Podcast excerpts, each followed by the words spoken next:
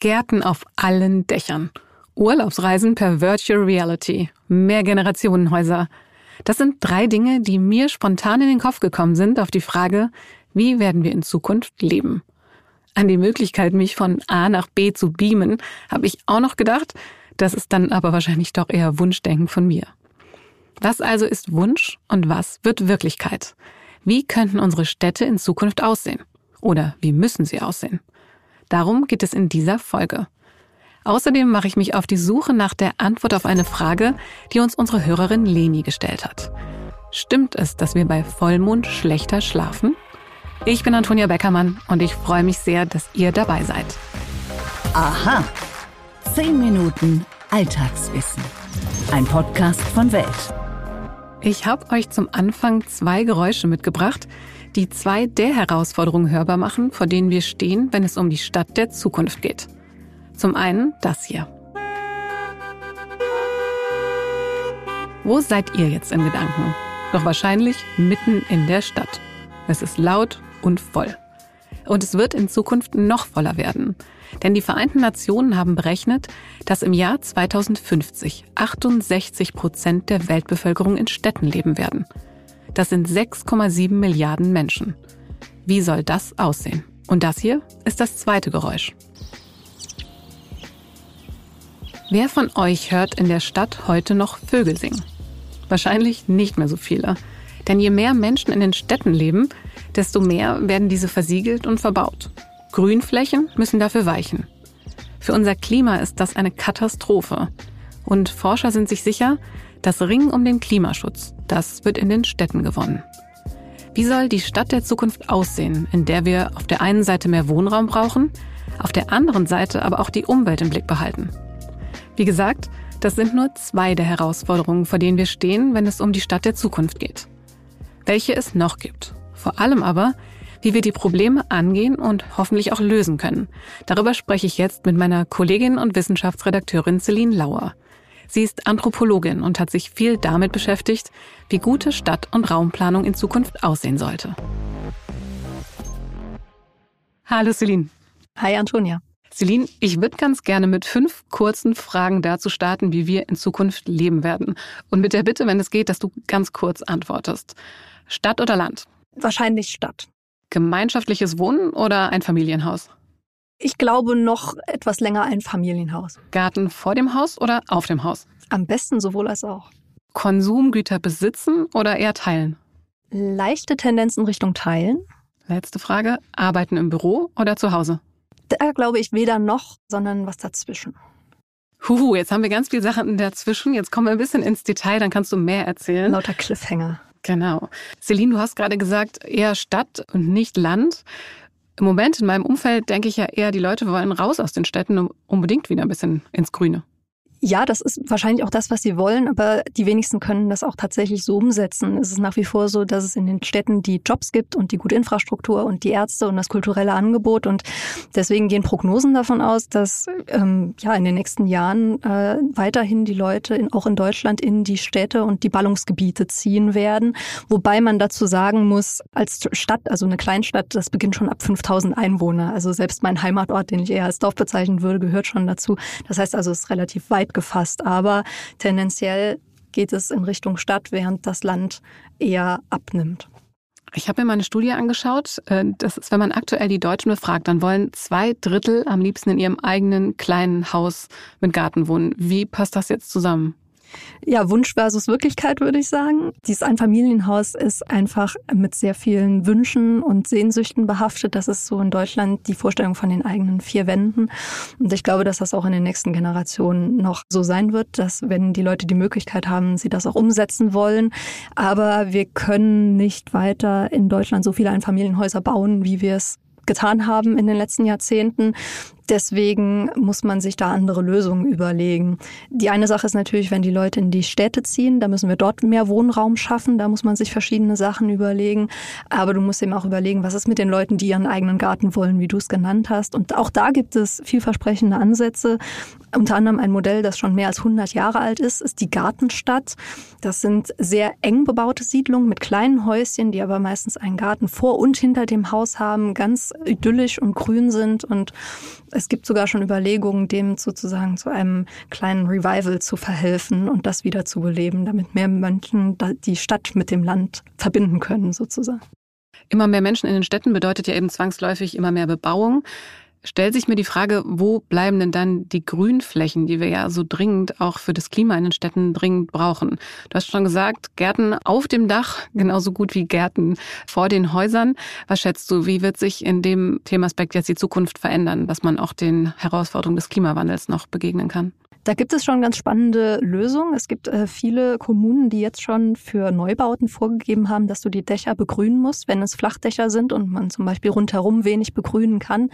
Da guckt man wirklich danach, dass da so viel wie möglich grün wird und sei es mit Gräsern oder mit ja, kleinen Bodendeckern, dass dort auch das äh, Regenwasser aufgenommen werden kann und so weiter und so fort. Natürlich ist es auch immer schön, wenn man versiegelte Flächen wieder aufreißt und dort Gärten hinpflanzt. Das kann man auch in Städten machen, ja, also zugepflasterte alte Innenhöfe zum Beispiel aufreißen und dort neue Büsche und Blumenbeete hinsetzen.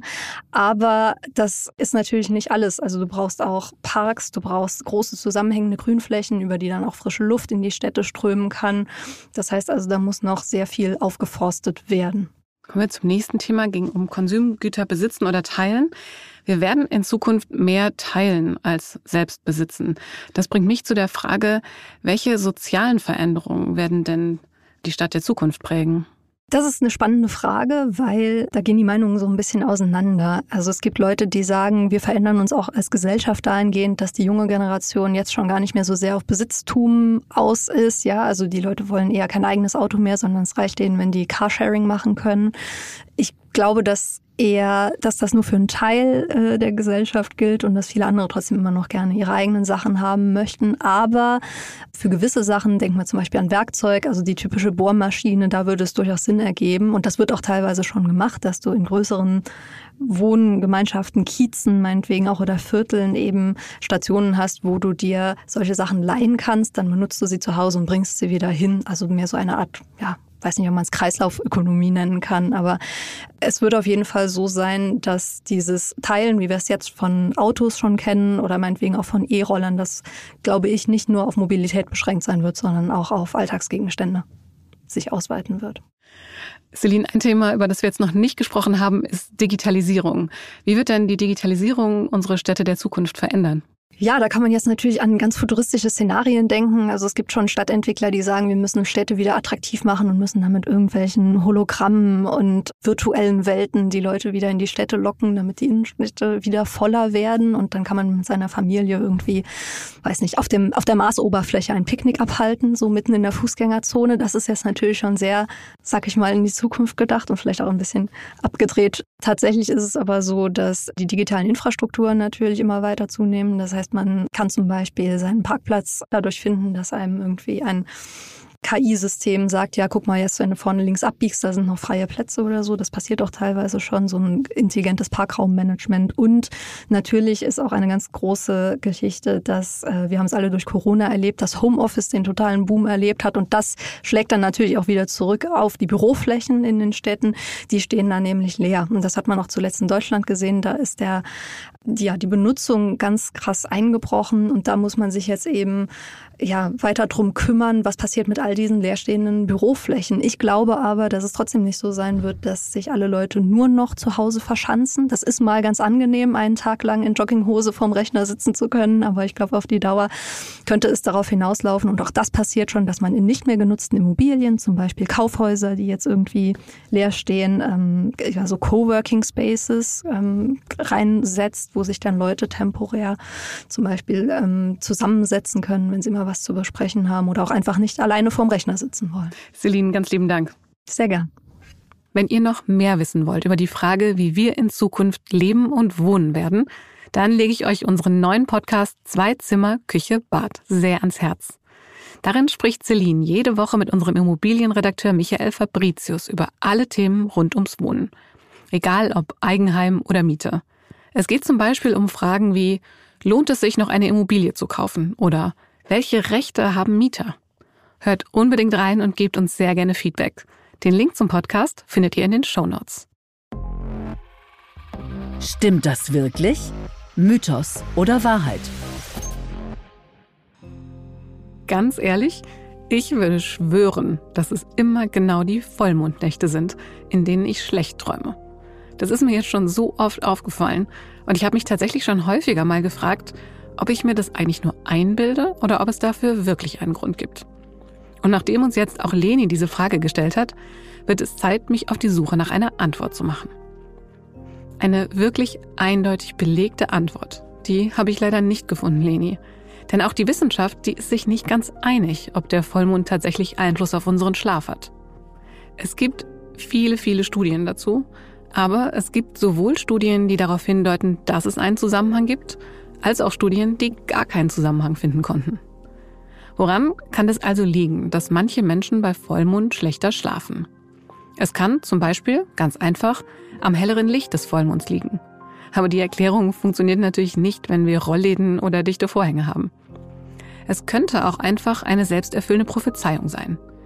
Wenn man also bei Vollmond schon mit der Erwartung ins Bett geht, dass man schlechter schläft, dann kann sich das unbewusst auf den Schlaf auswirken. Eine weitere Theorie war, dass der Mond, ähnlich wie bei Ebbe und Flut, auch den Wasserhaushalt in unserem Körper steuert und sich deswegen etwas verändert. Studien haben hier allerdings bewiesen, dass der Mond keinen ausdrücklichen Gravitationseffekt auf uns Menschen hat. Und es gibt die Theorie der selektiven Wahrnehmung. Danach merken wir uns Zusammenhänge nur, wenn sie mit unserer eigenen Erwartung übereinstimmen. Ansonsten würde ich sie einfach vergessen. Wenn ich also erwarte, dass ich bei Vollmond schlechter schlafe, dann sehe ich den Vollmond, fühle mich bestätigt und erzähle es weiter. Wenn ich schlecht schlafe, es war aber kein Vollmond, dann vergesse ich es einfach. Bleibt die Frage, warum ist der Glaube, dass wir bei Vollmond schlechter schlafen oder schlechter träumen, also trotzdem so weit verbreitet? Experten erklären das damit, dass Menschen einfach immer auf der Suche nach Erklärung für das Unbekannte sind. Wir fühlen uns einfach besser, wenn wir eine Erklärung für ein Phänomen haben. Liebe Leni, die Antwort war jetzt nicht ganz so klar, wie ich sie mir für dich und für mich erhofft hatte. Trotzdem hoffe ich, dass ich dir ein paar Gedanken mitgeben konnte. Und damit sind die 10 Minuten Alltagswissen schon wieder vorbei. Ich verabschiede mich für heute und sage Danke, Leni, für die spannende Frage und danke auch allen anderen, die uns ihre Fragen per Mail geschickt haben. Mein Name ist Antonia Beckermann und ich freue mich auf euch in der nächsten Folge.